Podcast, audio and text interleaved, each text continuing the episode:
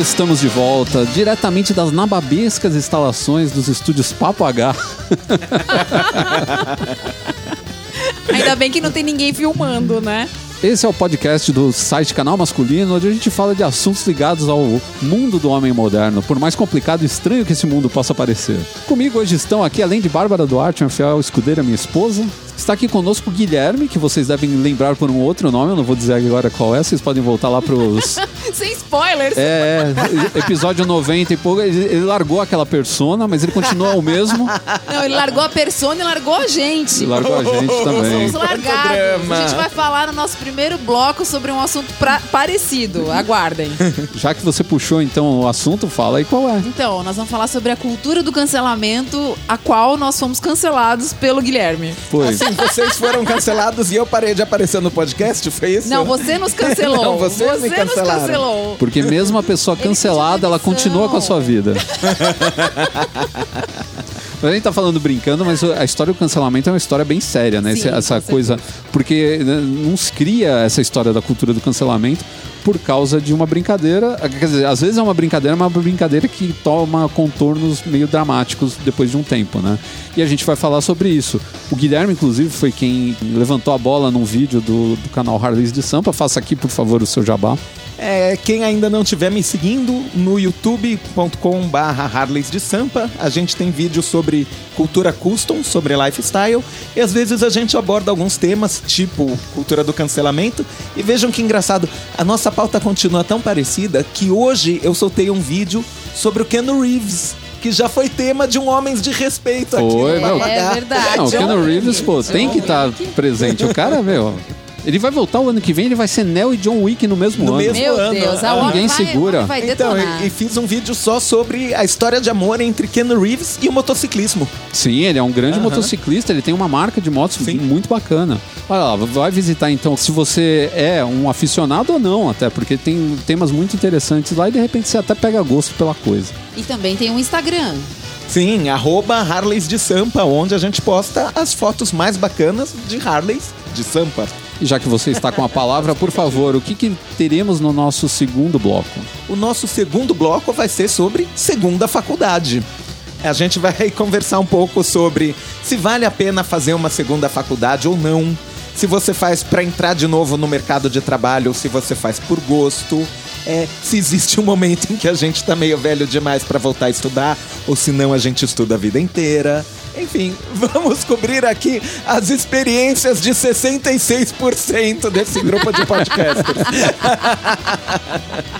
Só para especificar, eu sou os 33% que não estão. Que não está Presente. na, na Segunda lista da faculdade. segunda faculdade. Tá bom, então. O terceiro segmento do nosso podcast vai falar do que, dona Bárbara? Artistas multitalentosos, aquelas pessoas que não se contentam em ser apenas um bom ator, mas também são bons cantores e bons dançarinos e bons roteiristas e tudo mais que a gente vai falar no terceiro bloco. E quando a gente começa a falar sobre isso, a gente viu quanto tem gente no show business, e até fora do show business, né? Por exemplo, escritores ou quadrinistas, que tem mais de um talento e a gente nunca para pra pensar nisso, né? Que essas pessoas elas estão fazendo várias coisas ao mesmo tempo e que fazem, às, às vezes, muito bem todas essas coisas. Lembrando que se vocês quiserem fazer contato conosco, podem mandar o seu e-mail para papoh.canalmasculino.com.br. Tem também o nosso padrinho, onde você pode fazer uma doação para o Papo H e o canal masculino como um todo, participar das indústrias canal masculino, de toda essa. Seja um acionista. É isso, dessa maluquice que é esse podcast, esse site e todas as suas mídias sociais, você estará ajudando a crescer cada vez mais essa maravilha que é esse conteúdo feito por nós. Eu sou o Ricardo Terraz, editor do site Canal Masculino, e nós voltamos logo após a nossa vinheta. Moda, estilo, dicas, grooming, consumo, entretenimento,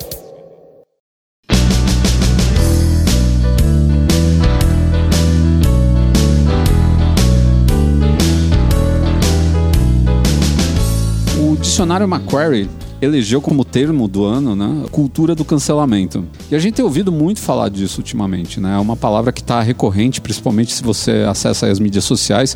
Acho que a mais de todas no Twitter, né? Porque é onde isso é, é a ferramenta que é usada para fazer a cultura do cancelamento funcionar. Né? Virou gíria, né? Cancela o fulano. Cancela o fulano, né? Só que é, é algo que, se você parar para pensar primeiro, ele já existe há muito tempo. A gente acha que é uma novidade, mas novidade é ter isso nas mídias sociais. É o tradicional boicote. Boicote, A né? gente é de um tempo que isso chamava boicote. Boicote. É que hoje você meio que cancela, porque naquela época a gente fazia o boicote.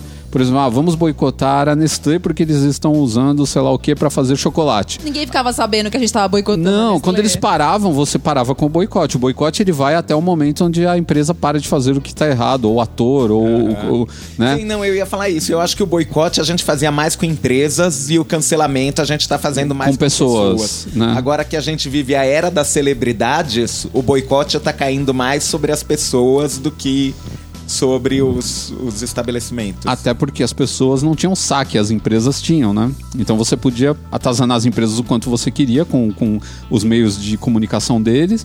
E os artistas não, né? Como que você ia falar com um artista? E hoje você tem o. Você pode falar com o Twitter do cara, o Instagram do outro, o Facebook de não sei quem. Então você pega uma rede Já, social. Inclusive virou tradição. A pessoa que é cancelada primeiro faz um vídeo dizendo: ai, hoje tá tudo muito chato, não pode fazer mais nada. É. E dois dias depois faz um vídeo chorando, dizendo: ai, Pedindo desculpa. Eu não sabia. Eu não sabia. É, um caso, um caso célebre aí de uma, de uma. Não é uma blogueira, acho que foi uma youtuber que foi cancelada, porque ela fez aquele vídeo horroroso, né?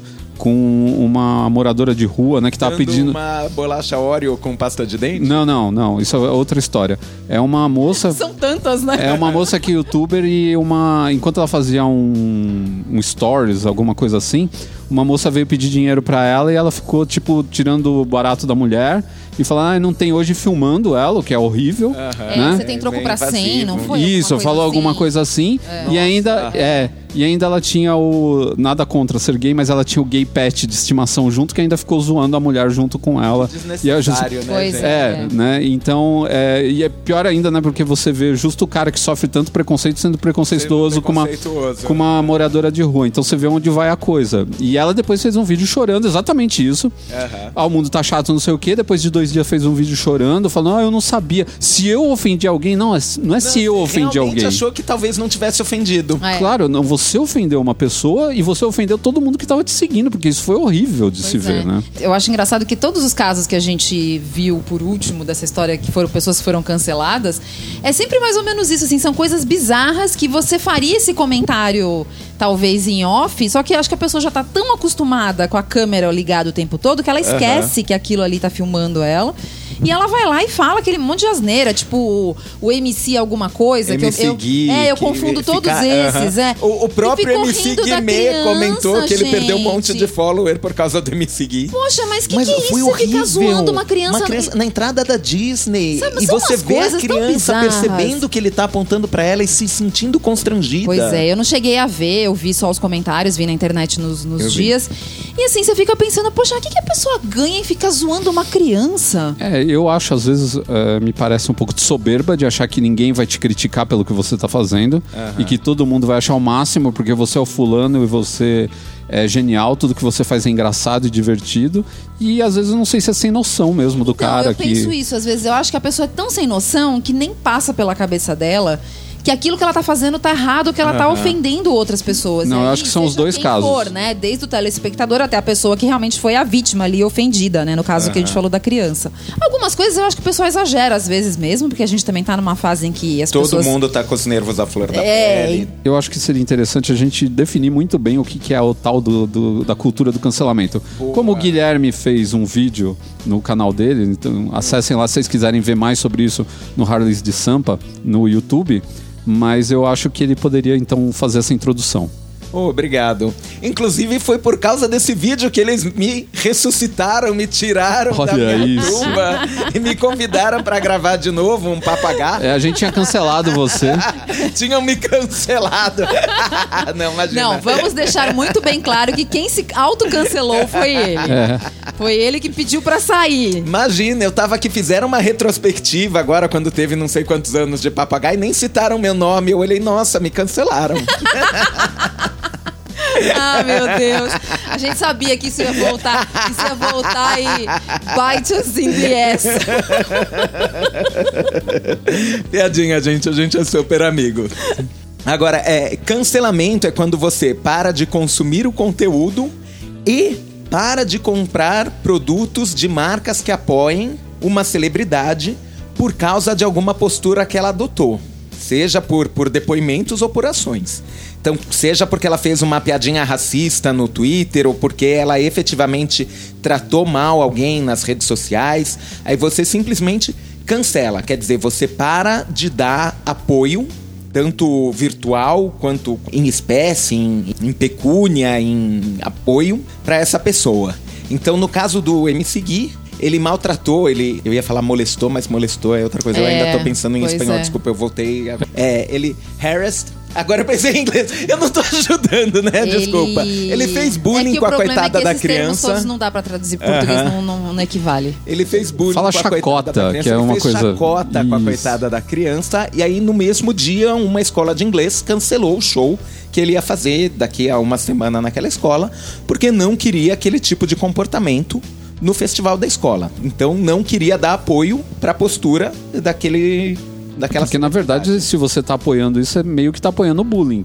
Exato. E ainda uma escola que lida com adolescentes, Pois né, com é, crianças em idade, o que, qual que é a mensagem que você tá passando quando É. você contrata o cara que tava fazendo algo totalmente errado e que você fica o tempo todo pedindo para as crianças não fazerem isso com os outros, né? E chama para se apresentar alguém que tá É. corro- corroborando esse tipo de comportamento. É, faço o que eu faço, né? E é fogo, porque é um comportamento. falo, não faço É um comportamento que, se você vê o cara fazendo, dá muita impressão de que isso é muito coisa do dia a dia dele. Aham. Ele não é a primeira vez que ele tá fazendo aquilo. Sim. E isso que é o problema. Porque dá aquela cara de que o cara faz isso o tempo todo, só que dessa vez ele Tanto que tornou. Não vê problema nenhum em fazer. É. Eu concordo com você. Eu acho que, que nas duas causas que, que dão origem ao ato a ser cancelado, existe primeiro uma falta de noção inata da pessoa. Ela não, não tem educação no sentido formal, ela não tem empatia, ela não consegue ter, ter respeito pela outra pessoa. Seja youtuber ridicularizando o morador de rua, seja o MC Gui com a criança no, no caminho pra Disney. Mas também tem a soberba de, tipo, tem tanta gente me seguindo, tanta gente dizendo que eu sou incrível, tanta gente dizendo que tudo que eu faço é maravilhoso, que eu acho que nada do que eu fizer nunca vai ser condenado. Não, sempre vão passar um pano pra mim. E isso é um Sempre problema. aplaudir. Isso é um problema, sabe por quê? Porque muito desse comportamento da celebridade é culpa do fã. Desse mesmo fã que tá aí xingando depois. Aham. Porque, em Porque outras antes vezes o cara passou. Você passou pano. Passou pano, passou muito pano. Então, ah, o fulano fez não sei o que, não, é o jeito dele, ele é assim. Quem conhece ele sabe que ele fala essas coisas, mas, é Mas é brincando. da boca pra fora. Até o cara falar alguma coisa, por exemplo, a gente vê muito isso daí. De novo, eu não quero falar mal da- da- da- dos gays, mas o gay que passa o pano por uma celebridade o tempo todo, aí o dia que essa celebridade fala É mal. homofóbica. É homofóbica, o cara fica ofendido. O cara vai ser homofóbico porque você passou pano pra esse cara a Você vida já deixou inteira. ele ser elitista, você já deixou ele ser Exato. racista, você já Exato. deixou ele ser machista e quando ele foi homofóbico você ficou bravo. Então, meu, tem que vestir a camisa de todo mundo. Não pode só na hora solta na mão de ninguém. É, é isso aí. Não pode ser só na hora que você se sente ofendido, que aí você fala, pô, realmente esse cara aí não vale nada, esse cara não presta tal. Sim, e, e também não pode ficar com esse discurso, ah, mas é só um garoto. É. O sujeito tem 25 anos e você fala é só um Isso, garoto. tipo, o- esse. Que teve um outro caso também, acho que de um DJ, alguma coisa assim, né? Que falou pra uma repórter, né? Ah, se eu pegasse ela, eu rachava ela no meio, não, sei o quê. É, é MC Biel. Outro, É outro MC, o Biel, verdade. Tá gostosinha, te quebra no meio. Isso, e um monte de Meu gente Deus. também fala, ah, é um garoto, isso aí é coisa de moleque. Não, não é assim, cara. Não é assim, não é assim que se fala com as pessoas. Eu, eu não. não- Em, em entrevista isso. não em entrevista, Não foi com um monte de gente não na foi? sala, não era nem sozinho pra falar que foi uma conversa Íntima. é, não, íntima, era, é, nada disso. Profissionalmente. Não, foi horrível. E, mas eu tenho também uma outra parte assim que eu acho bem preocupante, que é quando a coisa. é, primeiro, as pessoas não entendem o posicionamento de uma celebridade e acham que devem cancelá-la por causa disso. E aí eu vou entrar aqui num terreno um pouco é, perigoso, mas eu acho que o meu ponto de vista é, tem um certo sentido. Várias vezes tentaram cancelar a Anitta, e uma das E ela vezes. se esforça pra isso também. Tentaram Não. cancelar e não é por acaso. Ela faz. É. Não, ela já fez. Ela fez é, algumas coisas bem erradas é, em algumas vezes. Mas uma das vezes que tentaram cancelar ela foi porque ela não quis declarar o voto dela. Em primeiro lugar, o voto a gente sabe que é secreto, a pessoa Sim, declara se quiser ou não. certeza. E segundo, a gente tem que começar a pensar que uma pessoa que é celebridade, ela é alvo de muita violência verbal e não verbal É. por causa das escolhas dela. Se você declara o seu voto, você tem que lembrar que tem dois lados. Ao mesmo tempo que você vai apoiar quem ela falar se for o seu, vai ter gente lá querendo matar a família dela do outro lado. Ah, não, é. Isso, Não, isso é, esse é, um uma ótimo questão- exemplo. É, eu isso é eu, eu questão acho que um- você tem que preservar de todo mundo o direito a não declarar o voto se não quiser. É. Não, não declarar um monte de coisa. Se o cara não quiser declarar a sexualidade dele, deixa ele. Sim. Ah, mas o cara, todo mundo acha que ele é gay e ele não quer declarar porque ele tem medo. Pô, de repente o cara tá sofrendo aí uma pressão que a gente não tá sabendo. Aham. Entendeu? Sim, também sou contra tirar do armário à força. A tirar do armário à força, não. O cara sai a hora que ele achar que ele tá, tá, tá na boa. Entendeu? Já falou com a família, já falou com os fãs, já falou com todo mundo. Tá deixa o cara. trabalho. É, deixa o cara. Não fica. Ah, não, o cara não quer assumir a. Ele não cara, tá pensando no bem que ele faria pra comunidade. Talvez ele Ok. esteja e tenha outras coisas na cabeça muito dele mais tá pesadas. pensando. Meu, o cara, ele tem um negócio, ele tem um monte de coisa, ele tem que sustentar uma família, sabe? Então, eu acho que quando a pessoa exige desse lado e exige depois o cancelamento desse artista ou dessa pessoa pública por algum motivo e, é- e tá ligado a essas escolhas que realmente são- a gente sabe que são complicadas. É até é, é complicado para quem, pra quem sofre discriminação ficar exigindo isso dos outros, porque ele sabe como é que é. Então eu acho que nesse caso é bem complicado a gente ficar encostando o cara na parede e ficar atacando ele o tempo todo e exigindo uma postura de quem a gente sabe que depois que assumir isso, o cara não vai tomar pedrada sua, mas do- quem tá lá do outro lado vai ma- massacrar, vai acabar com o cara. Por mais que a gente apoie o cancelamento como política, eu acho que realmente, se você não concorda com uma pessoa, o melhor que você pode fazer é parar de dar biscoito para ela. Ah, sim, para com de seguir, certeza. Para de apoiar, para de, de, de corroborar as atitudes dela. Pronto. Mas a gente sabe o quanto a opinião pública é rápida no julgamento, É. é, implacável, É. pode cometer erros, pode é, é, pesar demais na pena. Então a gente tem um ou outro caso de pessoas que fizeram um mundo de coisas boas e tem uma falha, quer dizer, elas são humanas, elas têm um erro, elas fizeram alguma coisa errada, cometeram um erro, fez uma piada racista, fez. é, ou uma piada que não seja racista, mas que foi tirada do seu contexto e ficou Isso acontece muito. muito pior do que ela era ou do que ele imaginou que ia ser. E por causa disso, a opinião pública cai matando em cima dela. Então a gente teve tipo James Gunn, que foi o diretor dos dois primeiros é, Guardiões, Guardiões da da Galáxia. Galáxia. E aí algum é, ativista de extrema direita dos Estados Unidos Puxou um tweet puxou de 2012, tweet dele né? de 2010. 2010, qualquer 2010. coisa assim. Com umas piadas muito ruins, muito desrespeitosas, mas que ele fez antes de ser contratado pela Marvel, antes disso tudo. Tirou as piadas de contexto e falou: Olha o cara que tá fazendo os filmes que os seus filhos vão assistir. E fez campanha É, e a Disney demitiu esse- o cara. Esse é. o- esse é o grande problema. E o mais importante nessa história é que ele já se retratou. Pouco tempo depois disso, as pessoas já tinham visto os tweets. Ele se arrependeu, se retratou Verdade. publicamente. O cara fez todo um, um- um caminho aí de, de retratação. E depois as pessoas queriam que ele se retratasse de novo. Todo tre- a treta foi essa. Ele falou: Gente, eu não tenho mais o que falar sobre isso. Eu já pedi todas as desculpas que eu podia. Eu não posso falar mais nada. E as pessoas queriam porque queriam que ele voltasse atrás. Queria um sangue. Sangue. E esse é um problema muito grande. É, isso, isso é uma coisa que as pessoas falam, né? Esse negócio do. Foram dois, dois casos que um deles, que é semelhante a essa história da cultura do cancelamento, que foi a história do Me Too, que aconteceu lá em 2017, 2018, né? Que meio que começou essa onda, né? É, acho, cancelamento. acredito que sim, Sim. né? Uma coisa acabou puxando a outra. E uma coisa que é, o pessoal fala é justamente isso que vocês comentaram antes. Ah, mas é, não importa o que essa pessoa tenha feito de bom na carreira dela lá pra trás. O dia que ela der o primeiro deslize, a primeira escorregada, ela é massacrada.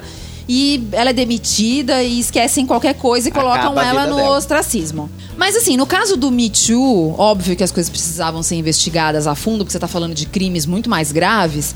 Mas eu acho que realmente ali, justamente por se tratar de um crime mais grave, não dá pra você dizer que, ah, mas nossa, vamos esquecer tudo de bom que essa pessoa fez. Gente, assédio sexual é um negócio muito Sim, sim. grave. Não, eu concordo Não é? com você. Não, não tô colocando assédio sexual É, no, no, então, no aí- mesmo cesto que eu coloquei Sim. um tweet racista. É, e sim, isso, isso é um caso. Outro caso é que o pessoal tava comentando que muitas vezes essa cultura do cancelamento é, acaba sendo inócua.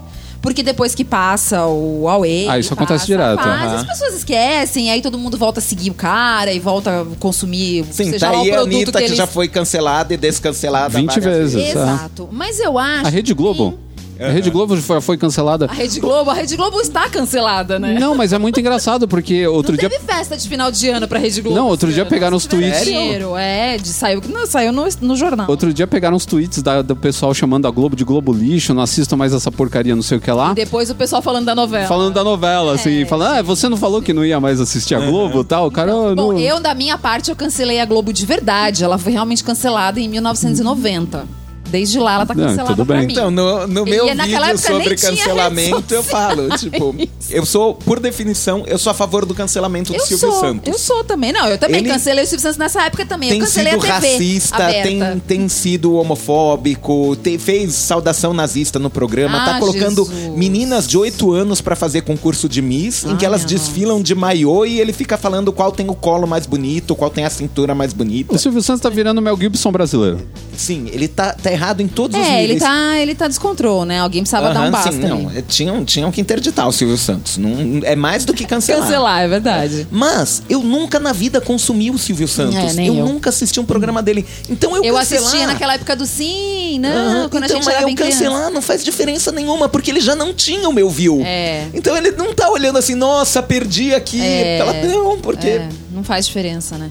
Mas então, eu acho que esse negócio que as pessoas falam, ah, essa cultura do cancelamento acaba sendo inútil porque você fala, fala, fala e, e vira trending topic e não sei o quê. Aham. E que no final das contas não resolve muita coisa. Mas eu acho que dá um susto. Porque, Sim, aham, porque eu- se coloca no lugar da- da- dessa pessoa que, Que foi teve show cancelada. cancelado, Pô, que perdeu o é, Dá um patrocínio, medinho. dá- Em algum momento você fala, pera aí, o que, Não, que em foi que eu muitos casos disse? traz a discussão uma questão que estava sendo ignorada pela grande Exato. mídia. Então, eu acho também que é interessante, né? Mas tem um revés. Tem um revés importante nessa história toda. A cultura do cancelamento pode transformar um cara, um esquecido, um merda, um cara que não era coisa nenhuma, num protagonista. Que é o caso do nosso presidente. Tanto se falou desse cara na época. Aham. De novo, É, sem discutir se o cara tá certo, se ele tá errado, se eu gosto dele, se eu não gosto dele. Não vou entrar em aspecto A político. discussão não é política, Não é midiática. política, é Quanto midiática. Ele era O cara o fala- exemplo que todo mundo apontava e usou Isso. isso de plataforma. Usou isso de plataforma. E usaram tanto de plataforma que o cara acabou se tornando um político relevante dentro de uma certa área de relevância, eu tô dizendo pra votação, em, ter- em termos de popularidade. E o cara foi eleito por causa disso. Ele era um cara que ninguém nem sabia quem era. Nossa, é verdade. Sim, eu de- falava, de- gente, aham. esse cara não tem chance nenhuma. Quem é esse cara? Aham. Décadas que ele tava Né? lá sem fazer nada e ninguém É, Então. quem é esse cara? Ah, esse cara nunca aprovou lei nenhuma. Você falava, é, é um inútil. É a mesma coisa a história do Guilherme Briggs, né? Ele. E eu acho essa analogia bem interessante. Ele começou a ser muito atacado na época do. da redublagem do Indiana Jones. Porque sempre tem aquele idiota que vai falar que o cara estragou a infância dele. Eu não entendo como isso funciona. Tipo, o cara, porque ele. redu- Viaja no tempo, muda a língua. Isso. Estraga a sua infância. É assim, o Guilherme Briggs, ele é o Doctor Who, na verdade, né? Ele é o novo doutor. E aí ele falou que ele tava sendo uns caras assim bem agressivos, ameaçando família, tal. E o Azagal falou uma coisa pra ele que é verdade. O Azagal falou pra ele, cara, esse cara que tá fazendo isso, ele vive num deserto, ninguém dá atenção pra ele, ninguém fala com ele, ele quer chamar atenção, ele quer, ele quer ferrar com alguém, ele quer ter a satisfação de destruir a vida de uma pessoa. A melhor coisa é deixar ele lá no deserto dele falando as merdas dele. Não traz ele pra, pra público. E é- eu acho que é Essa muito isso. tática. Eu acho que é muito isso. Às vezes se pega uma pessoa que ela é ínfima e começa, não, precisamos falar desse cara, isso aqui é um absurdo, olha aqui o que o cara falou e não sei o que lá. E no outro dia, o cara virou youtuber de sucesso, o cara tem não sei quantos mil seguidores, porque o MC Gui, ele ganhou um monte de seguidor no Twitter, que ele não tinha. E em Gente todas que as, ficou com peninha dele. O- Gente que ficou com peninha, gente começou a seguir pra ver o que, que ele, se ele falava mais coisa, gente que concorda com as idiotices do cara e vai se juntar a ele. Oh, meu Deus. Entendeu? É, e aí você começa a agregar gente, pessoas mas- idiotas. Mas isso é normal, né? Tudo tem os dois lados. A Sim. questão é o lado Não, que vence. e, e- mas aham, e eu, eu concordo com você. Ah, Já demorou, mas finalmente apareceu no meu canal de YouTube gente comentando que eu não posso ter Harley porque eu sou gay. Aparentemente tem que apresentar um atestado de heterossexualidade É. na hora que você compra a moto. Eu não entreguei o meu e comprei a moto mesmo assim. É, pois é. Então, um- Então explica como é que funciona o capitalismo. A gente compra as coisas em troca de dinheiro. Dinheiro. É, Não aquelas em troca de orientação sexual, é, gente. Pois é. mas de qualquer Tá aí o Rob Halford que não deixa mentir, Não é? entrou, entrou, entra, né? Há 40 anos com uma Harley no palco do- e, e canta e canta Free Will Burning maravilhosamente. Tá aí nosso grande herói, o cara que e aí? Qual é o problema? É, o que, que tem a ver Então, uma coisa eu com a nunca outra? respondo esses Ah, eu comentários. também acho que não eu tem olho que e falo, responder. Não, eu ficar apago. com hater na internet é, É. que nem brigar com um porco na lama. É. Você Não, se não suja dá. e o porco se diverte. Sim. É. O... Não, mas já mandaram um comentário tá pra mim também escroto. Eu apago, cara. Eu apago, eu não deixo. Porque. E, e isso daí é polarizador. Eu, é, tem uma, um estudo feito onde os caras pegaram é, várias vizinhanças diferentes nos Estados Unidos e largaram um carro abandonado. E em algumas vizinhanças, o carro não foi tocado. O carro ficou abandonado durante meses. E em outras, ele foi completamente detonado. As que ele foi completamente detonado eram onde tinha cara, cara. Porque o cara ia lá e roubava as, as calotas. Aí um outro cara ia lá e pichava. Aí um outro cara ia lá Quebrava e, vidro. e quebrava o vidro. Nas que, mesmo pobres, que não eram, mas não tinham caras com esse perfil, não acontecia nada. Aí o que que os caras fizeram? Vamos fazer um teste. Foram lá e quebraram os vidros do carro. Nessas que não, não tinha acontecido nada. Passado uma semana ele já tava pichado, sem as calotas, com o ca... É, Entendeu? Você, Só você dá o precisa ter pontapé uma coisa. inicial. É. Entendeu? É o pontapé inicial. Então, às vezes, pra ter um monte de homofóbico, de racista, de idiota, de babaca, de gente mal educada, é você deixar o primeiro mal educado, racista, homofóbico, etc., fazer um comentário lá no meio. É, as coisas precisam ter bom senso, né?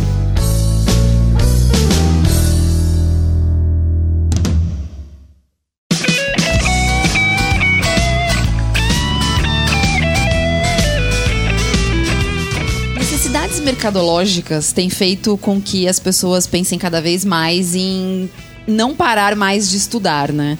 Eu me lembro quando eu fiz direito há 20 anos aí atrás. Isso aí denuncia a nossa idade, né? Mas tudo bem. É, então. As pessoas falavam assim, nossa, né? E direito você não pode parar de estudar nunca mais, né? E rolava aquilo, né? E a pessoa automaticamente, na mesma hora que falava isso pra mim, já falava assim, mas medicina também não pode. Né? E aí Verdade. você falava, nossa, é verdade. Tipo, e aí, né? Mas, na tudo bem. verdade, você não pode parar de estudar nada, porque Sim. o mundo muda e. É, as- e eu acho Ah, que vai hoje. ser programador e parar de estudar pra ver o que Tá acontece. ferrado. né? E eu acho que hoje mais ainda, que a gente já tá vendo isso acontecer em qualquer área. Hoje as pessoas precisam continuar estudando, seja lá o que for, ou uma segunda faculdade, ou uma pós-graduação, duas pós, e por aí a coisa vai embora, né? Então a gente vive uma época em que ter só uma graduação já virou carne de vaca. Podemos falar carne de vaca no podcast? Não, esse podcast É não é vegano. Ele é já. vegano, não Ele podemos não é falar vegano, carne podcast. de vaca. Tá bom, então posso falar. Apesar de ter um Alguns integrante. Mas aqui ganha por dois por um, que é carne de vaca. Então, e aí você precisa realmente continuar estudando, você não pode mais parar, porque ou- porque você precisa realmente se atualizar, ou porque você tá precisando de um segundo diploma para se diferenciar, porque a grande maioria das pessoas hoje já tem o seu primeiro diploma, e por aí a história vai. né? Ou porque simplesmente você fez a primeira faculdade e não ficou feliz com essa faculdade. é, Opa. acreditava. Aí eu, já, é, aí eu já começa a me encaixar nessa situação. acreditava que essa carreira seria diferente, não seria assim, ou mudou todo o mercado de trabalho, você falou, ah, não tô conseguindo Aham. me, me encaixar nesse mercado e vou tentar uma coisa que hoje em dia tá, tá fazendo muito mais sucesso, tá tendo mais, mais êxito, tem muita coisa envolvida com a segunda faculdade, né? Sim, eu, eu acho bacana a gente pensar nisso que, primeiro, é, a gente é obrigado a escolher profissão aos 17 anos. Gente, nenhuma das decisões que você toma aos 17 anos é uma boa escolha. É, então, É tem essa também. Ah, tu, tu não tem cabeça pra isso. Não. Dois, vamos ser sinceros, o mercado mudou muito. Nossa, De demais. quando a gente tinha 17 anos pra cá. Um monte de carreiras não só não existiam, como não eram nem imaginadas. Então é normal que alguém pense, não, existe um novo mercado de trabalho, existem É. novas opções, eu quero uma delas. Então eu vou fazer uma nova faculdade para uma nova profissão que não existia quando eu escolhi a minha primeira. É, isso com certeza. A gente vê bastante isso, né, em- na área de TI, né? Nossa, o que tem de curso e o que tem de, de gente fazendo, e aí. E é mais engraçado é que você conversa com as pessoas mais absurdas. Tipo, tem uma menina que eu conheço que fez TI.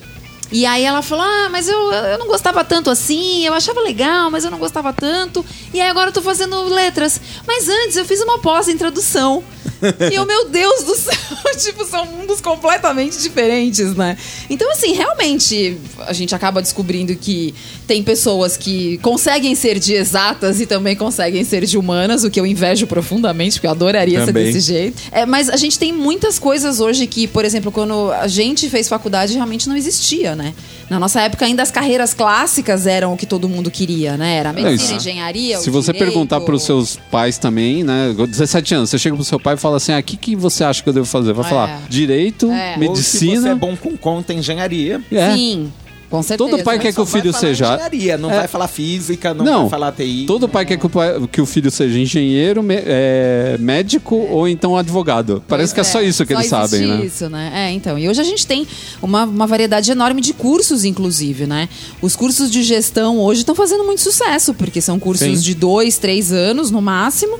E a pessoa sai com um diploma, né? Claro que sai, realmente não sai como bacharel, mas tem muita empresa que aceita esse, esse diploma e você consegue resolver isso em pouco tempo, né? Você já tem essa formação específica. Sim, e que vai para algumas funções que uma pessoa que tem bacharelado não vai ser capaz de exercer. Exato. Então, é, os cursos. E é engraçado porque quando eu tava na faculdade, no final da minha faculdade, e um pouco depois que eu me formei, eu me lembro que soava mal pra gente. Que era o pessoal das carreiras clássicas, ouvir aqueles cursos que eram de dois anos, que na época não tinha esses nomes, né? De ah, é o tecnólogo, é a gestão de não sei o quê.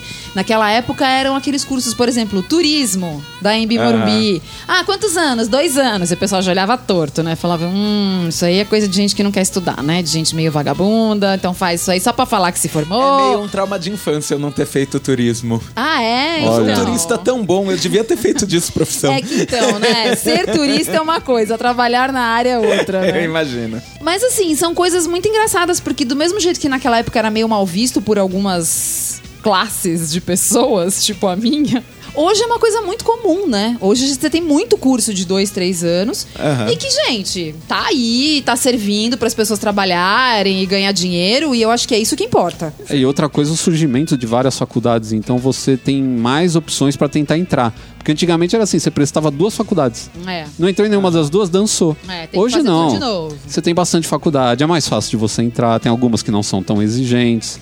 De repente, se é um curso só complementar, você não tem que ter a melhor faculdade do mundo. É. Você pode ter uma faculdade razoável e aí usar ele para complementar seu, seu conhecimento. Então, é, tem várias opções que surgiram aí nos últimos 10, 20 anos, acho que 20 anos a gente pode falar, né? Que facilitaram essa ideia de ter uma segunda faculdade. Eu lembro quando você falava isso, sei lá, nos anos 80, começo dos anos 90, parecia uma aventura. O cara falava, vou fazer uma segunda faculdade. Nossa, você viu a roupa do super-homem no cara, né? Porque era uma coisa de louco, né? Fazer uma segunda faculdade, você está maluco? É, você já conseguiu fazer uma, É? né? Já foi. Nossa, já é um trabalho de Hércules. E agora você vai fazer a segunda. Eu falava com orgulho que o meu pai tinha duas faculdades. É, então, mas era mesmo, porque realmente naquela era. época não era fácil, né? Mesmo pós-graduação, né? Era uma coisa difícil, assim. É. Não, não via muita gente com pós. Pois é, e hoje em dia já é uma coisa bem mais comum, né? E aí eu acho que com o surgimento também do ensino à distância, a coisa realmente tá indo embora, né? Aham. Porque ficou realmente muito mais fácil. O cara que já fez uma faculdade fazer a segunda à distância, que, ah, não vou, não vou ter que estudar, tem que estudar. Mas é mais tranquilo, sem dúvida nenhuma. Sim. Eu, eu vou te dizer, eu ainda tenho pés atrás com o estudo à distância, não porque eu acho ele impossível, tipo, ai não, não dá pra aprender no estudo à distância. Todos nós aqui já aprendemos um bocado de coisas estudando pela internet. Sim. Se não um curso, mas tipo, ninguém aqui fez curso pra editar vídeo. A gente assistiu tutorial no YouTube e aprendeu a fazer isso. É. Então não vou dizer, ah, não dá pra aprender. Mas eu acho que é o começo de uma nova ciência. Sendo alguém que fez carreira para professor, a gente sabe que ensinar é um conhecimento em si mesmo. A pessoa pode saber inglês e não saber ensinar inglês. A Uhum. É. pessoa pode saber é, marcenaria e não saber ensinar marcenaria. E o contrário também, né? Tem gente Também que ensina muito bem, e não- mas não é um profissionalmente, artista, né? Não é um bom profissional Tem, da coisa. tem cara que é bom professor de, de música e ele tocando E é uma não porcaria. como música. É. Mas então eu acho que o ensino à distância vai desenvolver as suas próprias dinâmicas, ele vai aprender a lidar com o que ele é diferente do ensino presencial e que isso vai tomar um tempo. Assim, todo novo conhecimento leva o, o tempo para se aprumar, para entender no que ele é diferente do ensino anterior, do método anterior. Então, todo mundo que está fazendo EAD agora, eu falo, se dedique especialmente porque as falhas desse sistema, os erros desse sistema só vão aparecer quando você já tiver formado. Não vai ser agora. É, eu acho que o EAD, é, ele é uma solução muito interessante quando você não tem uma necessidade extrema de aprender algo assim lá no- no No CERN. Exato. Então eu acho que ele funciona, por exemplo, como um complemento. Sim, como de algo complemento, eu acho ele especialmente você, É, bacana. que você já estudou, ou que é um, de repente você não Que fez. você um- já tem intimidade. É, é uma área que você já conhece de alguma forma, ou porque você Uhum. trabalha com ela, ou porque você já estudou algo que seja correlato, e aí eu acho que ela funciona. Ou quando a empresa te exige um diploma pra uma coisa que você já sabe Já decora tá e salteado. Sim, com Outro Né? certeza. exemplo. É. E aí os caras falam pra você, olha, cara, de agora em diante, pra trabalhar aqui, vai ter que ter o diploma É, e- em Então tal... faz um EAD aí. E outra, outra questão que eu acho que o EAD também é bem interessante é para quando. Bom, a gente sabe que para você fazer uma segunda, uma segunda faculdade você precisa de duas coisas, que é tempo e dinheiro. Você tem que ter tempo para investir nessa faculdade, para poder estudar e tudo mais, e dinheiro porque você vai ter gastos. Você, se ela for paga, mesmo se ela for de graça, né, for uma, uma faculdade pública. gratuita, uma Enquanto pública existir. Enquanto existir, ela vai te tomar dinheiro de condução, de material, de pesquisa, de um monte de coisa. Né? Você vai ter que ter um notebook, vai ter que ter um monte de, de elementos aí que vão, vão melhorar nas suas aulas. Então, é, eu acho que o EAD é muito bom por causa disso. Ele te poupa muito tempo e dinheiro. Então, a pessoa que não tem esses dois recursos, o EAD pode ser a Com solução. certeza. Mas eu acho, ao mesmo tempo, que o EAD não é uma boa ideia para um jovem de 18 anos. Sim, Que tá aí- entrando em uma- Aham. na sua primeira faculdade. Sim, eu né, acho que ele precisa de uma base boa. Eu acho também. E eu acho que uma das coisas que é mais importante, que não existe no EAD, é o networking. Porque, vamos falar a verdade, né, gente? Você arruma o seu primeiro emprego, normalmente, no lugar onde você está estudando. Claro, isso não é uma regra. Você pode simplesmente ir lá pelo anúncio no jornal, na Pelo LinkedIn. é, por onde for, né? Hoje você tem um milhão aí de, de, de alternativas para procurar emprego. Mas grande parte das vagas são indicadas. Né? Então o seu colega que estuda com você, sabe que você é uma pessoa legal, que você é uma pessoa, né, firmeza, que você vai Aham. lá fazer um negócio bem feito, é, te indica. Sim, muitas vezes o chefe vai perguntar: "Ah, você tem algum colega pra indicar? Você tem algum amigo pra trazer pra cá? Exato, e aí você não tem isso no EAD. Eu acho que Aham. isso faz muita falta. Por isso que eu acho que o EAD funciona como uma segunda graduação ou como uma pós-graduação. Ou como um complemento. Então você fala assim: estou fazendo uma graduação, minha primeira graduação, mas já quero fazer uma segunda. E aí você vai lá e faz a segunda como EAD. Acho interessante. Eu acho que ela é, ela é bem prática, ela é uma coisa prática. Né? E aí acho que funciona bastante. Mas para um, uma criança, vai, né? Porque a gente com 17 anos, a gente não é uma criança, né? A gente não sabe nada da vida. Sim, eu, eu, Eu não, eu não Eu ia falar recomendaria. isso também. Eu acho que a vida acadêmica te coloca na mesa dos adultos de É. um jeito que é, é bem bacana. Assim. É. Você, o professor na faculdade não te trata que nem o professor do colégio. Nossa, com É um certeza. momento no qual você já, é, já, já tá mais de igual para igual com o professor. Não, e eu me lembro que pra mim, assim, eu saí do colegial e já no ano seguinte eu entrei na faculdade, eu terminei o terceiro, no ano seguinte eu tava na faculdade. Nossa, era outra Muda tudo. coisa. Você tava numa classe de 20 e poucos alunos, quase 30, de repente você tá numa classe com 120. o Uhum. professor fala com o microfone. Onde todo mundo trabalha, as cara. pessoas, as pessoas têm um emprego, Sim, né? É porque Eu fui diferente. estudar à noite, então a grande maioria trabalhava pra poder pagar a sua faculdade. Então, assim, é outra realidade. E outra coisa, né? Principalmente o pessoal que trabalha na área de pesquisa, né? Essa área mais voltada para física e tudo mais. É, você tem um professor te indicando depois, dando o aval dele, da- do, seu conhecimento. Então, mas esses, esses cursos que são mais eh, cerebrais, É, eles não têm. pesquisa científica É, no e tudo EAD, mais. O direito não tem, medicina Aham. não tem. Esses É, na, na verdade aqui eu tô tem. falando no, no curso normal, por isso que eu tô falando que é melhor que o EAD, porque aí nesse caso você tem o professor te dando né, Ah, a- sim. Sim, o aval dele. outras coisas da vida acadêmica, sabe? Tanta coisa que você.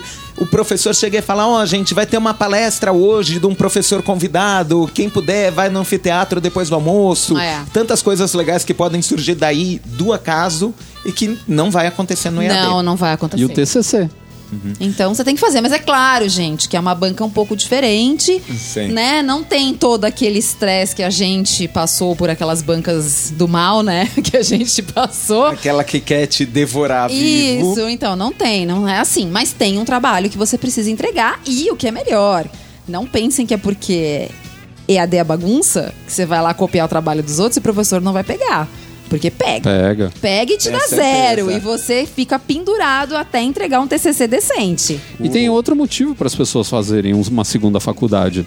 Que é simplesmente o motivo da pessoa querer fazer, Sim, eh, é se aprofundar num, num assunto que dá prazer a ele, né? Num- às vezes é até um hobby dele, mas a coisa tomou uma proporção tão grande na vida que o cara fala: o que eu tinha pra aprender, que não é dentro da vida acadêmica, acabou. Então agora eu tenho que partir pra vida acadêmica, né? Tenho que. Tem cara que acaba virando professor até por conta disso, né? Gosta tanto que fala: nossa, não quero sair daqui nunca mais. E acaba se aprofundando tanto que acontece isso. Se lançassem um curso de Star Wars, eu acho que um monte de gente ia fazer uma segunda faculdade. Porque você pode ver, muita gente faz eh, coisa ligada a letras por causa do Senhor dos Anéis. Aham, Né, história. Quadrinhos. História, né? Arte, muita gente vai pro ramo da arte por causa disso, quer aprender a fazer quadrinhos, ou quer estudar mais sobre quadrinhos. Tem gente que escreve livro depois de fazer toda uma vida acadêmica em torno de literatura e arte para falar sobre quadrinhos.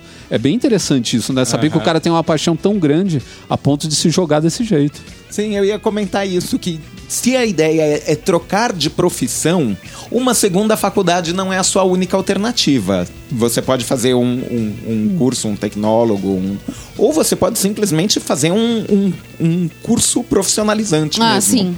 Ao passo que, se é por diletantismo, se é pelo prazer ao estudo, uma segunda faculdade é tão gostoso. Ah, com certeza. Porque aí você não vai na seu obrigação. ritmo, É, você- ah, olha, isso só tá aí. dando pra fazer duas matérias por, por semestre. Tudo bem, não tem Tudo bem, problema. não tô com pressa, É. vou fazendo, vou degustando, vou É. pegando. Ó, é com esse professor que eu quero fazer. Esse ano ele não vai dar aula, eu espero quando ele voltar. A minha faculdade de letras foi primeiro de tudo pela paixão pela literatura, assim. Uhum. Então eu peguei só só os professores estelares da USP. É, assim. então, eu acho que essa é a parte boa, né? Depois que você já fez o seu perrengue lá da primeira, que você já falou, putz, já fiz tudo por obrigação, prestamos a nossa OAB, né? Aham, Sofremos até não poder aham. mais.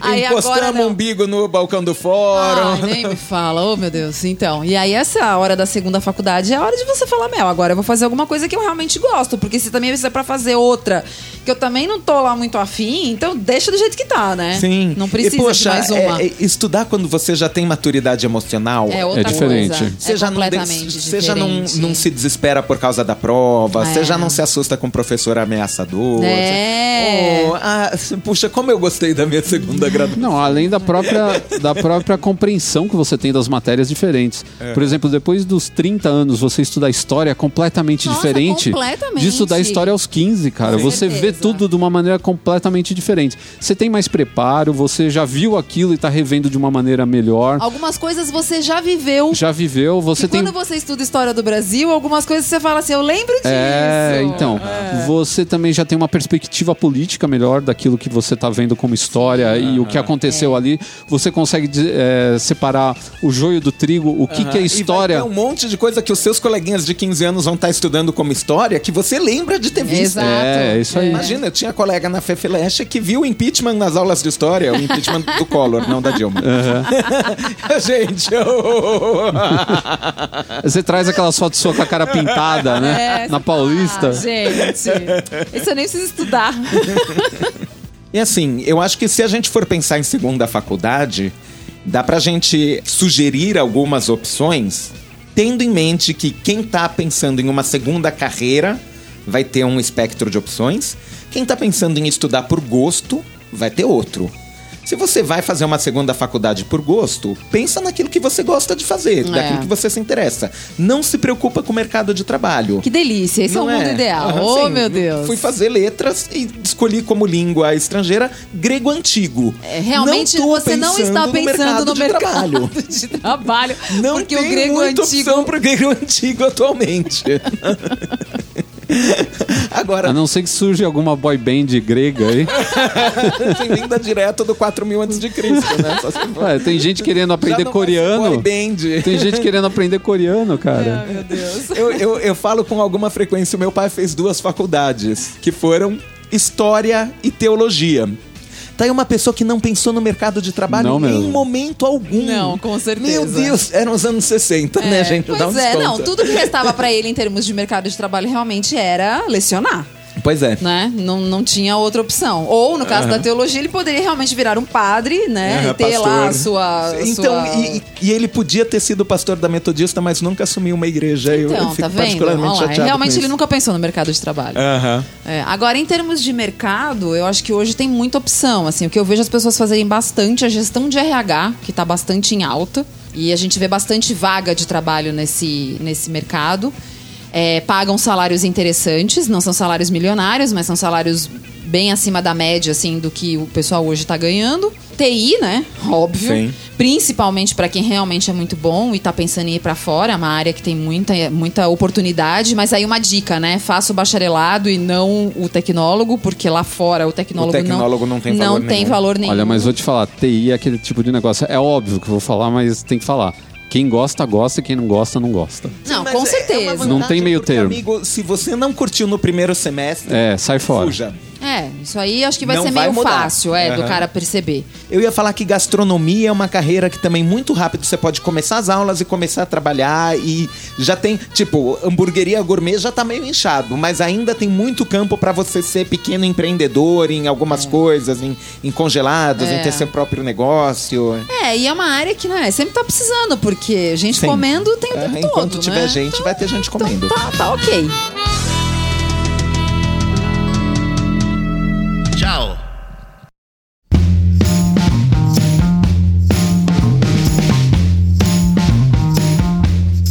Inglês existe a expressão do triple threat para um artista que é capaz de atuar, cantar e dançar.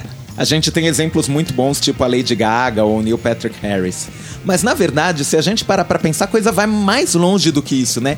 Tem, tem artistas que são tipo multitalentosos. Não, no seriado Third Rock, o Tracy Jordan quer ganhar o EGOT, que é o M, o Grammy, o Oscar e o Tony. Ele quer ganhar por todas as atuações que então ele quer gravar um disco, fazer um filme, meu, Um então- musical. um musical pra poder ganhar todos os prêmios. Que- Aí ele mandou fazer um, um, um pingente numa corrente grossona, assim, escrito EGOT, que ele anda com ele pendurado no pescoço.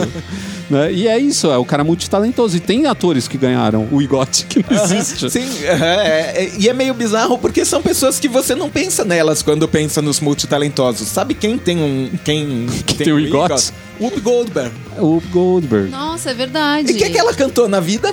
Ah, eu lembro dela na das, da, da, da Mudança de feira. hábito. Mudança Então, de hábito. no- no Mudança de hábito ela dubla, não é ela cantando. Oh, meu Deus. Ela ganhou o, o Grammy por um. Por Broadway. Não, por um disquinho de histórias de Ninar. Olha Olha lá. isso, gente. É muito louco como vem, às vezes, essas Não, coisas hoje você não sabe mim, Quem onde. me, quem me vem na cabeça quando vocês falam desse tipo de artista é o Hugh Jackman. Ah, E o sim. Jackman É, é outro. é. Não, que esse é o muito bloco Hugh. Jackman. Eu, eu- eu Não, batizei é- na minha é. cabeça, ele chama bloco Hugh É, eu, Jackman. eu também acho, assim. Eu acho ele o exemplo de tudo isso, porque é um cara. Faz café. Não, e ele, ele é bom em todos, né? Sim. Não é tipo a Beyoncé, que é, é, é boa cantora e de vez em quando. Ou a Madonna, né? Que de vez em quando faz um filme. e- É. E você deixa passar porque é a Madonna, né? Ou a Beyoncé. Não, mas mesmo assim, né? Você, você dá o crédito e ainda assim você assiste e fala, nossa, é ruim, né? Ah, mas tudo bem, vai Tudo me bem. divertir. Não, ele não, né? Ele realmente, os filmes dele. Quer dizer, Ah, não sei, vocês acham que dá pra dar o Oscar pra ele? por- Ele é um bom ator. Wolverine? Não, por Wolverine não, mas ele tem Não, filmes teve muito bons. Né? Isso. Não, é ele, ele tem alguns filmes muito bons e, e- Não, nem vamos pegar esses de Oscar, por exemplo, no próprio Grande Truque ele tá muito bem. Ah, é verdade. Tem, Aham. tem esquecido é, bons filmes que nem, nem ele concorreu, mas pô, o cara tá muito bem. Mas é engraçado porque eu nunca tinha visto ele como um ator assim incrível, né? De- e aí de repente o meu, o cara começou a fazer musical e o cara começou a aparecer. Eu sigo ele no Instagram e aí você começa a ver as outras coisas, né, que a pessoa faz. E Broadway, você fala, nossa, como é que pode, gente? É, mas ele sempre Sim, foi mas, se assim. não me engano, ele começou na Broadway. Ele, come, ele, é, no- ele começou fazendo, tipo, telenovela na Austrália, né? Que ele é australiano. Foi onde ele conhe- conheceu a mulher dele na, na- na- Ele fazia uma série que era, tipo, de cadeia. E ela era, tipo, a médica da cadeia. Ele se apaixona por ela tal. E, meu, o cara estourou, assim. As mulheres eram loucas por ele. E aí, logo depois, ele começou a tentar Hollywood. E aí foi quando ele foi... Broadway. Não, foi Wolverine. Ah, ok. Na mesma época, ele tava pegando Oklahoma, se não me engano, pra fazer. Que aí era Broadway. E aí ele fez Oklahoma, que, que é nos Estados Unidos é grande, é, é tipo Cats, né? Essas coisas, é um grande espetáculo tal. Aí ele pegou o Wolverine também, meu, o cara praticamente explodiu tudo de uma vez. Ele fez aquele Boy from Oscar, a história do, do marido da Liza Minnelli, né? Que por sinal é- a história dele é porque ele era gay, né? Ele se, se fingia de heterossexual e tudo mais. Tem toda um, uma história por trás também muito louca tal. Então você vê como o cara ele tinha mesmo esse talento. E a gente tem um amigo que é multifacetado dessa maneira assim.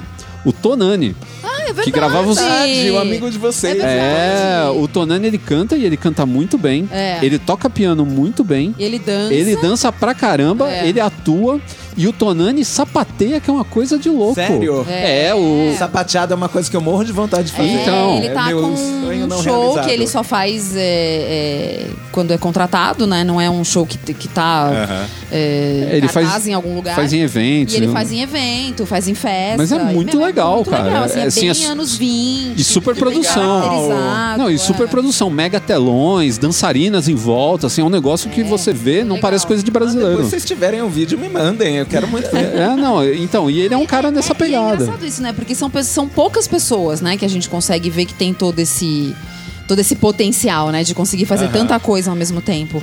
E aí, sei lá, a gente tá tão acostumado com artistas Sim, que Sim, fazem uma coisa. E, e não é é, demérito nenhum. Veja, não, você não, fazer não uma é coisa demérito bem já nenhum, é mas esse- fantástico. Esse, é o problema. Muitos hoje nem fazem É. essa uma É, coisa que se propõe bem. Mas se você é um Anthony Hopkins, você não precisa nem, nem sair da cama de manhã. Você só precisa pegar um microfone e ficar falando nele, já tá É, bom já. já. tá bom, já. é. Mas outra pessoa brasileira também, mu- muito talentosa, a Cláudia Raia. A Cláudia Raia canta, dança, Dança, representa interpreta A Cláudia Raia- todos suficientemente bem. suficientemente bem. A Cláudia Raia, com 15 anos, acho que foi, ela entrou no Chorus Line, que é outro espetáculo americano gigantesco. É só quem dança muito bem que entra em Chorus Line.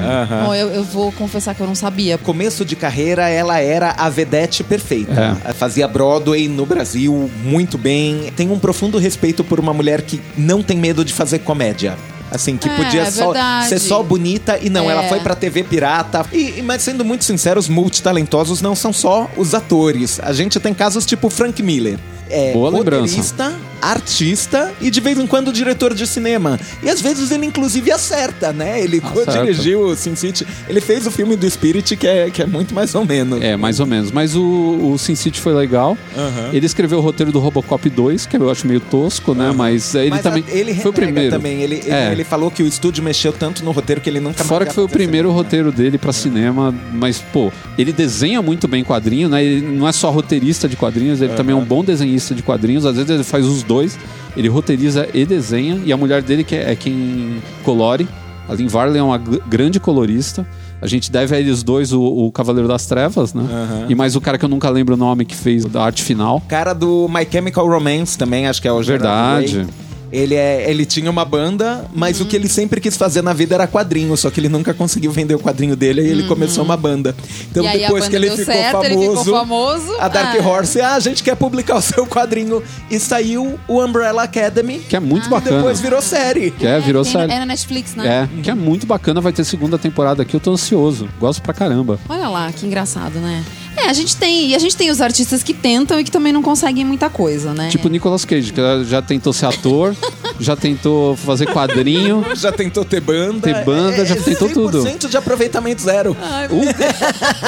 O Christopher Lee, por outro lado, ele pesa a balança pro outro lado do Nicolas Cage. É. Tudo que o Christopher Lee fazia. Outro dia eu tava ouvindo ele cantar as músicas do Senhor dos Anéis. Cara, é muito legal. É mó vozeirão, assim. Pô, dá uma potência pro negócio. Você ouve, você Não, fica a feliz. gente tava falando dos Triple Threats. a- O primeiro nome que me vem à cabeça sempre é a Cher. É. Que canta, dança, interpreta. Inclusive, ela é quase um igote. Ela tem, ela só tem igote. tem o, o Tony, ela só não fez Broadway. É, mas ela, tem, o, o Oscar, o Grammy, o Emmy. E ela ganhou o Oscar num filme que ela bate no Nicolas Cage. É verdade! Procurem aí, chama Feitiço da Lua. Pode assistir, é legal, é legal, um bom filme. É mesmo. Eu assisti isso nos anos 80, eu não lembro mais muito bem desse filme. Não, mas uma coisa assim, saindo fora desse meio que vocês estão falando, né, de, de artistas de Broadway e cinema, que são coisas muito, né, são estrelas de primeira grandeza, né? Eu, eu fico, assim, uma coisa que pra mim, que não tenho talento algum, é, eu fico vendo a- a- alguns é, músicos que, tipo, o cara é vocalista, da banda dele e ele é um super vocalista. Aí ele também toca guitarra e ele toca ok, ele não é um super guitarrista, mas tá dentro do que ele se propõe a fazer. Vou fazer um sonzinho no fundo. Bruce Dixon. É também, não, Bruce Dixon, não, não, aí Bruce Não é o Dixon Bruce Dixon? realmente, não, eu não tava nem pensando no Bruce Dixon. Ele toca porque- guitarra Porque ele também. faz bem. Não, porque eu acho que o Bruce Dixon ele tá tão acima de tudo que eu nem tava pensando nele, eu tava pensando em pessoas mais simples, assim, Ah, mas tá. que são boas, por exemplo, tipo, o cara toca cello, o cara toca piano, o cara toca bateria, o cara toca guitarra, o cara canta, o cara faz as letras da- da- da- das músicas, o cara cria Produz músicas, a- a- ele o produz a banda, ele produz o disco porque ele é produtor também, ele produz os clipes, ele. Meu, você fala, gente, como pode?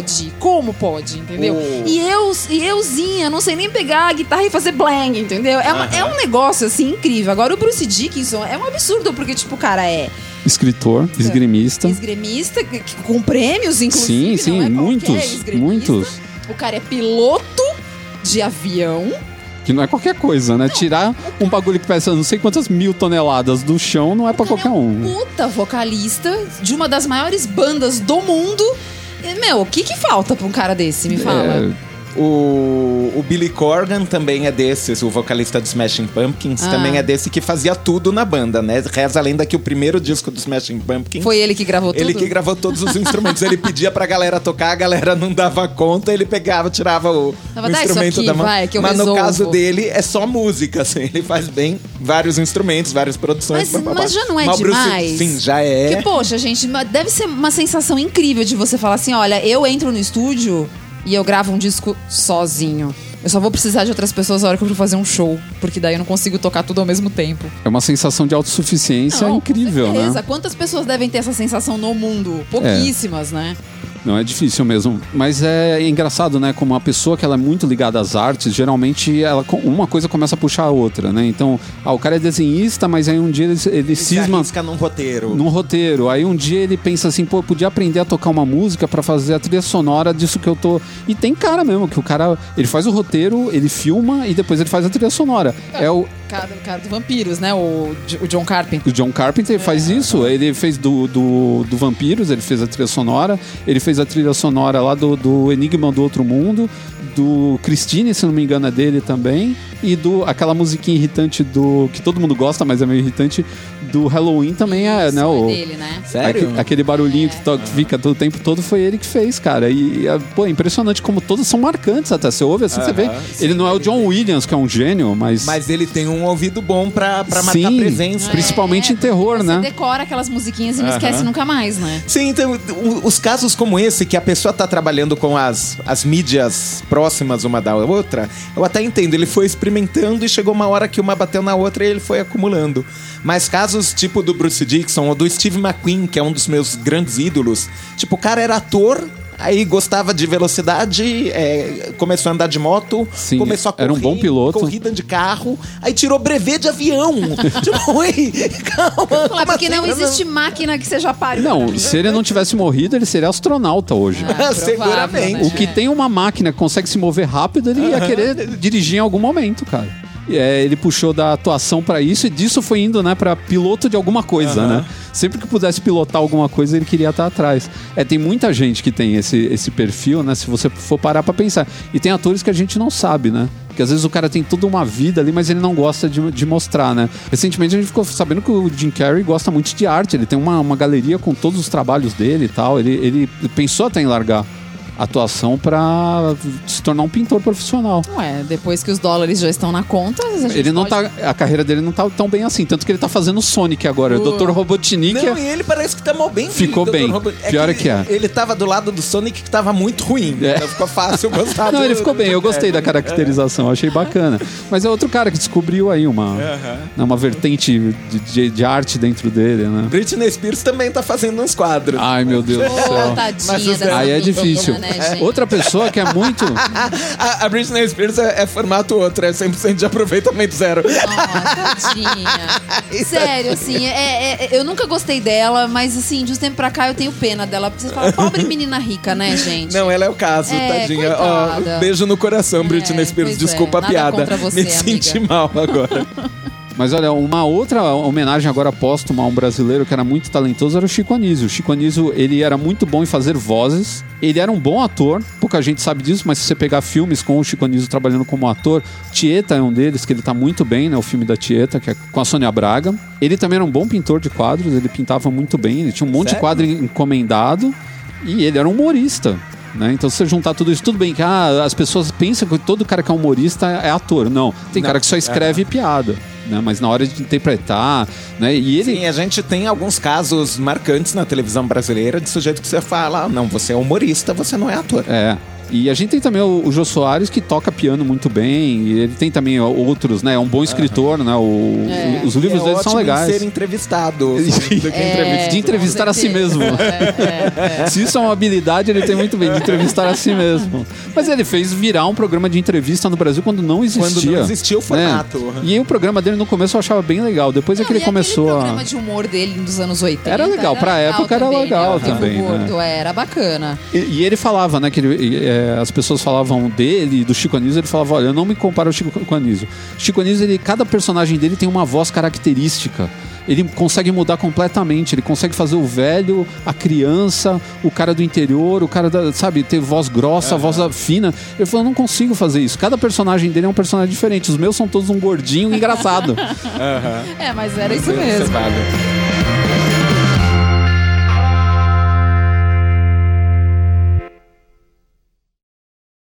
Bang! Long! Stop everybody!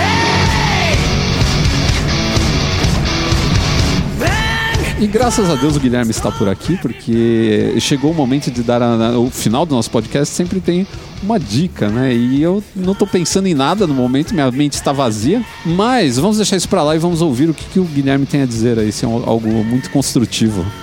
É uma dica toda trabalhada no Zeitgeist, que é, Opa! é um conceito que Estamos usando isso direto. né? Não, então, agora ele gostou. É, Só faz o pouco Vai Zeitgeist. ter mais alguém fazendo letras alemão aqui, não vai ser só eu, não. Então, Eu apoio. Eu vou Sim, fazer letra- mesmo é o grego antigo, mas o alemão tá... Eu quero fazer em finlandês. não tem, infelizmente. Ah, não que tem. pena. Ah.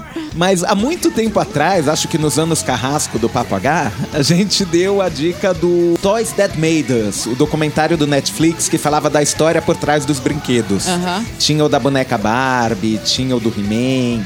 E são documentários bem bacanas, descrevendo como os, os bonecos, como os brinquedos foram pensados, como eles descreviam o- o- a sociedade e como ela estava e por que aquele brinquedo se tornou tão popular.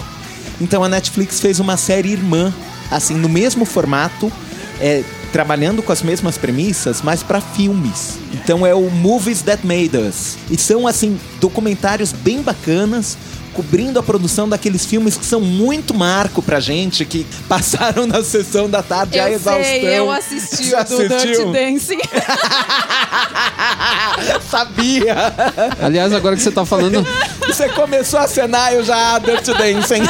agora que você Não, tá mas a culpa falando, foi do Ricardo, porque era ele que tava assistindo. então agora que eu tô lembrando que eu tinha isso de dica guardado. ah, É perdeu. verdade. é. Perdeu a Você dica. foi mais rápido, foi mais esperto. Não, mas realmente esse- essa- esses documentários são bem legais, né? Eu vi o do Ghostbusters, Que é muito Sim. bom. é, que é muito legal, e vi esse do Dirty Dancing, mas eu nem sabia que estava, porque agora nessa fase de só estudar por causa dessas provas do inferno, eu tô bem por fora de tudo que tá acontecendo, assim, eu assisto uma coisa ou outra, porque tem hora que a cabeça explode, né? Precisa assistir alguma coisa. E esse é muito legal, porque...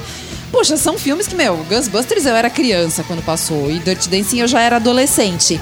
Mas assim, meu, foram filmes que passaram a exaustão na televisão. né? Não, e tem também o Duro de Matar, Sim. que é muito legal. Também tá Também bem vi, legal. também vi, E- também vi.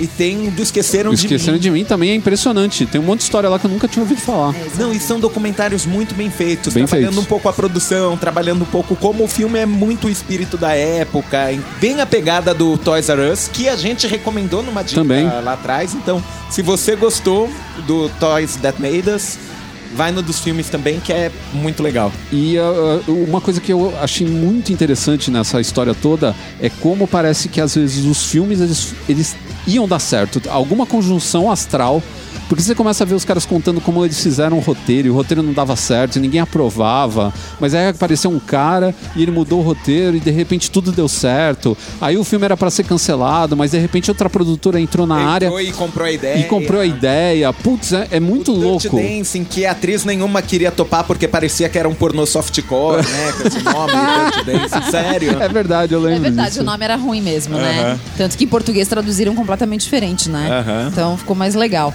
É, foi uma boa indicação. Fiquei, agora que você tá, tá falando, eu lembrei que eu tinha pensado nisso. Eu assisti o negócio e falei, pô, isso daí é uma boa indicação pra galera no final de um papagaio. Que bom que o Guilherme tava aqui e lembrou dessa dica um prazer. excepcional. Bom, então, esta foi a nossa dica para esse papagaio. Nós ficamos por aqui, então, no papagaio de 120. Olha, mais um número redondinho aí pra nossa lista. E nós voltamos em breve, então. Um abraço a todos. Tchau. Tchau, tchau.